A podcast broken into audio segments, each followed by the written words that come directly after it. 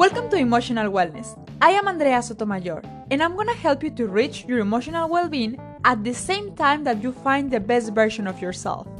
Also, remember that you can find more content about this and also chat with me on my Instagram, where you can find me as emotionalwellness.ca. Has someone's success make you feel like a failure, insecure, weak, and make you doubt your abilities? Welcome to reality. You are human, and what you feel is envy.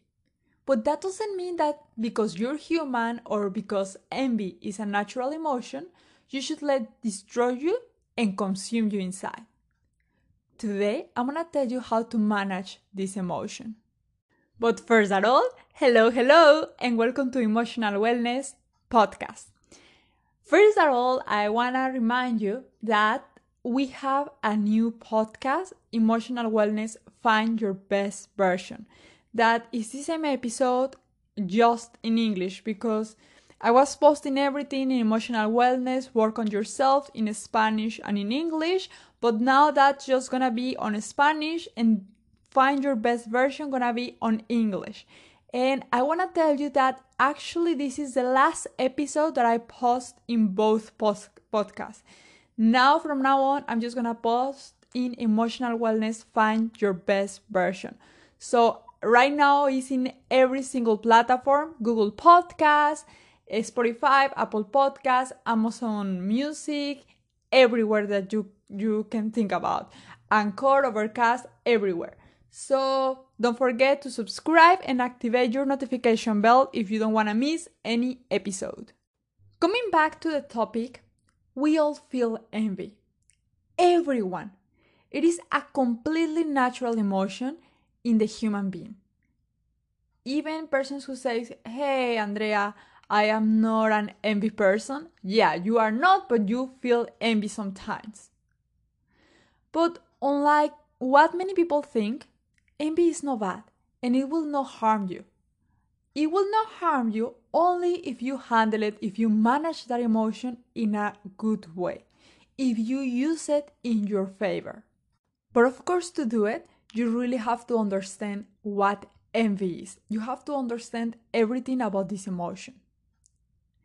Envy is that feeling or emotion that we have when we want something that other person has or even when we want to be that person. And when you want what someone else has or is, you have two possibilities or two options. Two kind of reactions that is going to change your whole life. The possibility number 1 or the reaction number 1 is self-criticism. I find someone in my life that has more than me or I feel like that person is more than me so I want to have everything that person have and I want to be all everything that that person is. I start to feel envy. And immediately when I realize I'm feeling envy, I start to judge myself. I start to tell myself things very hurtful, very hurtful things, I mean, like how useless I am, or I am not doing that, or I am not that because I don't worth enough and I'm telling myself I'm a failure because I don't have everything that I want. And above all, perhaps very unconsciously, I feel like I really worth less because there is another person who has more.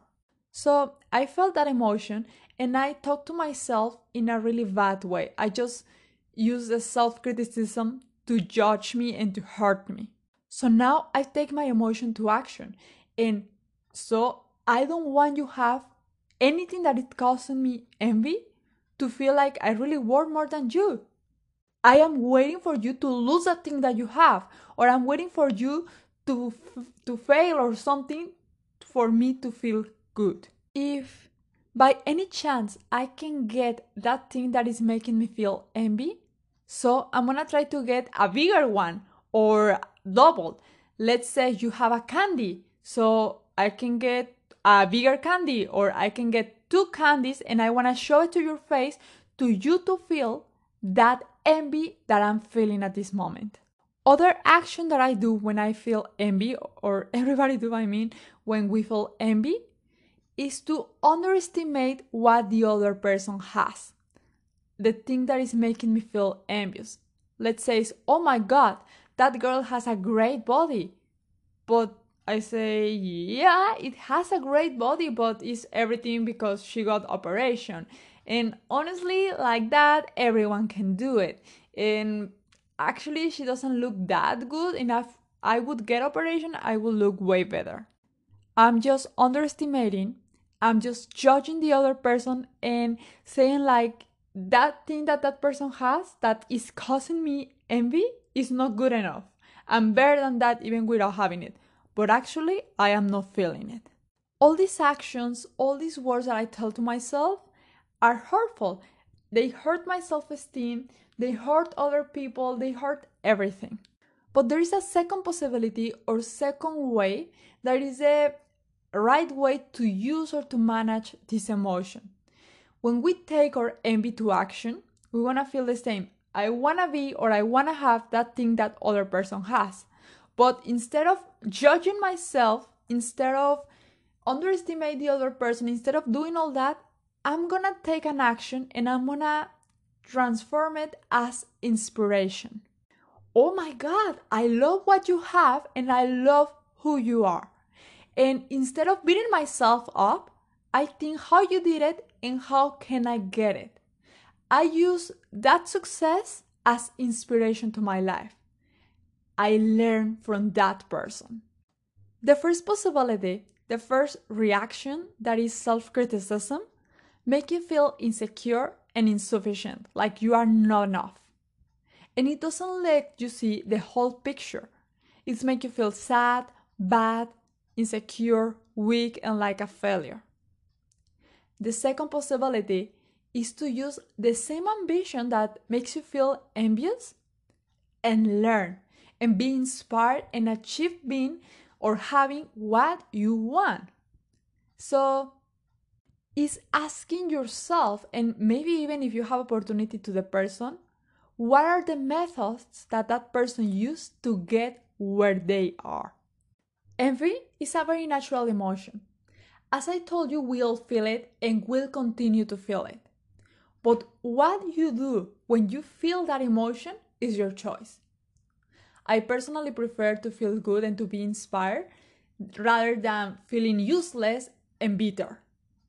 And let's be honest, it's normal that sometimes we don't achieve it and we criticize ourselves and we feel bad.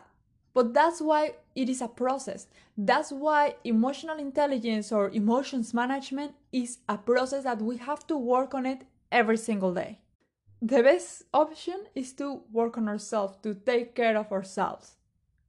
This is emotions management. This is emotional intelligence. Will lead you to the path of emotional well being, which, as you already know, is always a priority. Don't forget to share this podcast and that from now on, everything gonna be just in the podcast Emotional Wellness. Find your best version.